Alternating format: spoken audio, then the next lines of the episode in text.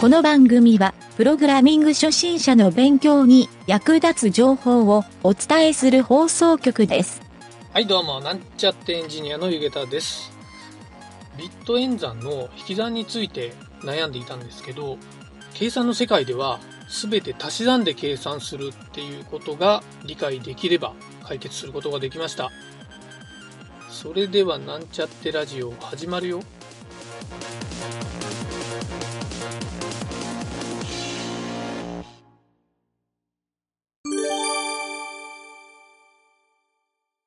はい、それではプログラミングレッスンの HTML 編を学習したいと思います。今回はですね、ボタンタグについて、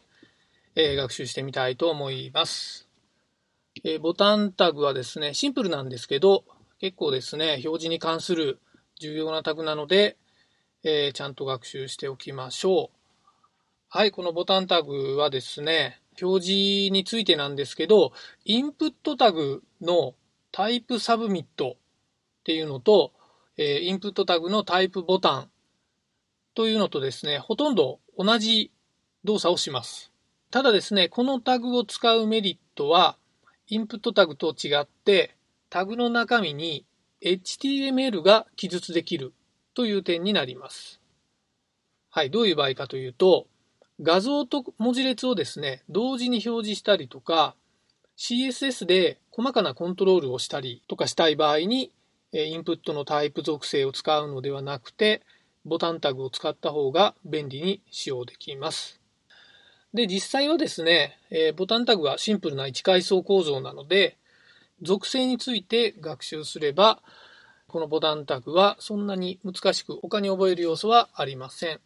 基本属性はですね、3つだけ覚えればよくてですね、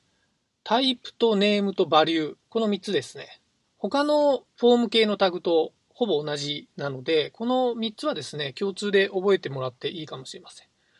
えーただし、タイプ属性は、えーインプットのですね、タイプと、まあ、ほぼ同じとさっき言ったんですが、え3種類あってですね、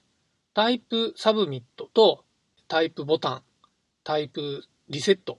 この3つですね。この3つがタイプ属性にセットできます。あとですね、 name 属性ですね。 name 属性は、サブミットをした時にサーバーにデータを送る時のキーの値になります。はい。キーバリューのキーですね。で、次に value 属性ですが、これはですね、サブミットした時にサーバーにデータを送る時のバリュー値になります。はい。この時ですね、ボタンタグの内側に書いている HTML とか文字列はですね、サーバーには送られないので注意しましょう。はい。それからですね、ボタンタグについて、えー HTML5 用の属性というのが追加されているので、えーこの点を少し解説したいと思います。全部で6個属性が追加されているので、6つ説明します。1つ目は、オートフォーカス。はい。これも他のタグもほぼ同じなんですが、ページ読み込み時にカーソルが当たってフォーカスされた状態になります。なので、タイプサブミットにしていると、ページ読み込みをしてエンターを押すと、そのままクリックイベントが発生すると。そのまま送信をされてしまうという状態になるので、注意をした方がいいと思います。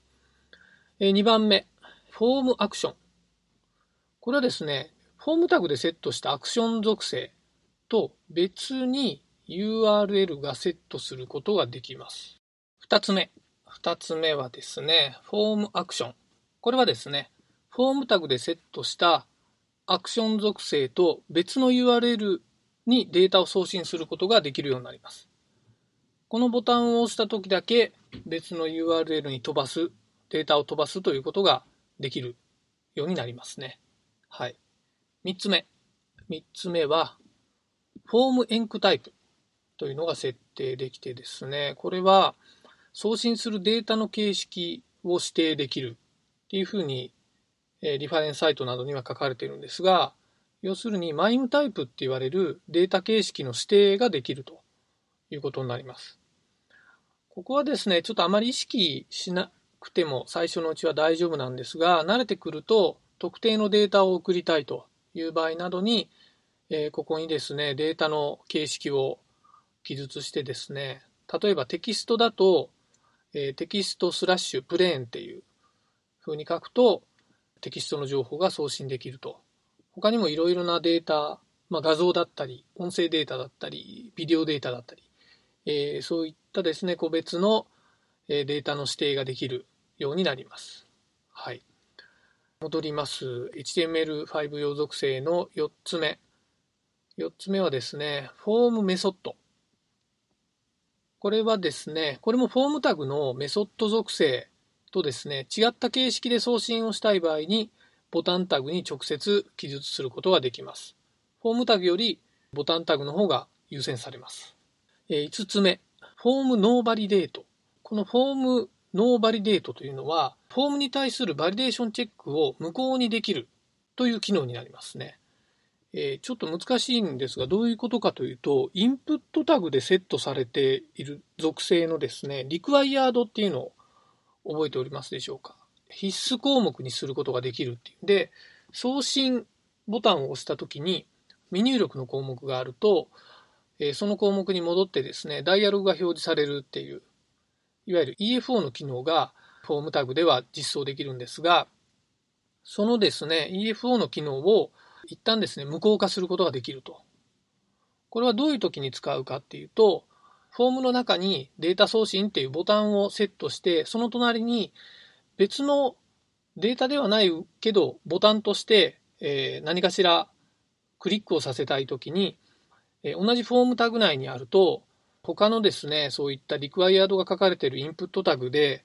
を書かないと送信ができなくなってしまうので、そういうのを防ぐために、フォームノーバリデートという属性が存在するようです。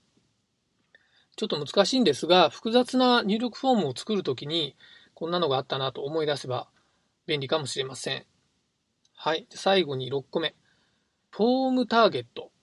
これはですね、ブラウザーのウィンドウに対するターゲットを指定できるという、これもちょっと難しく聞こえる機能なんですが、これはですね、ちょっと中の属性に指定できる値がですね、えー、全部で6個あるんですけど、この6個をちょっと説明しておきます。1つ目が、えー、アンダーバーブランク。これはですね、ボタンを押したときに新規ウィンドウが開くっていうことが可能になります。で次に、アンダーバーセルフ。これは現在のウィンドウ、現在のフレームで開く。これがまデフォルトになってますね。で、次がアンダーバーペアレント。これはですね、親ウィンドウとか親フレームに対して、えー、開く。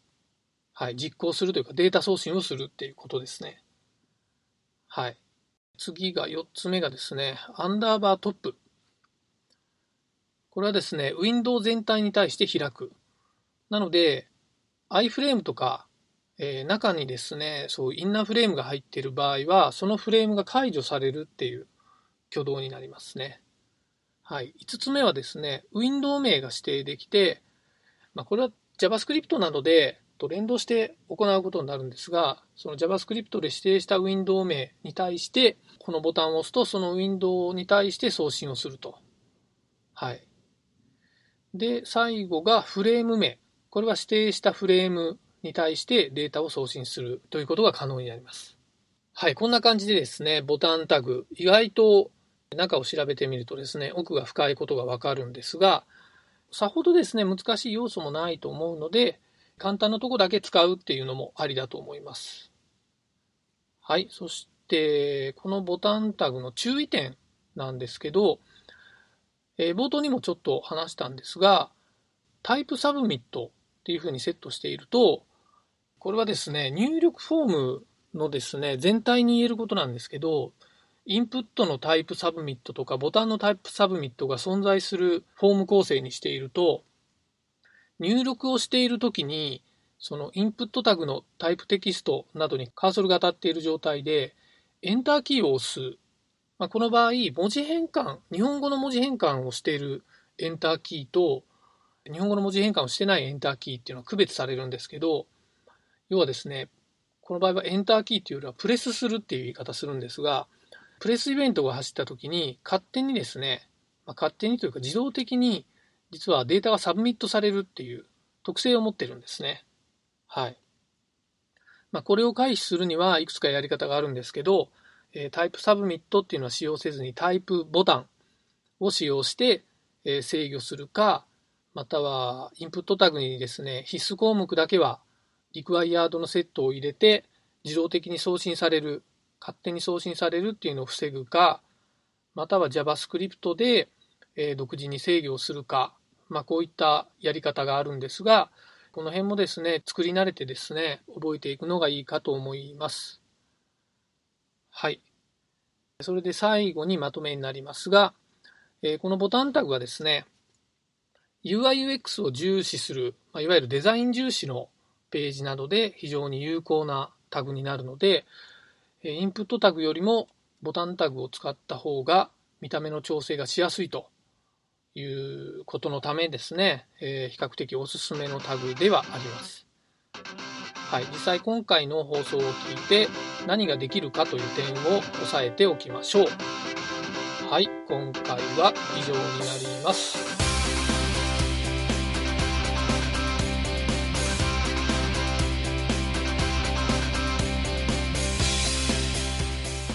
番組ホームページは http コロンスラッシュスラッシュ mynt.work スラッシュラジオスラッシュ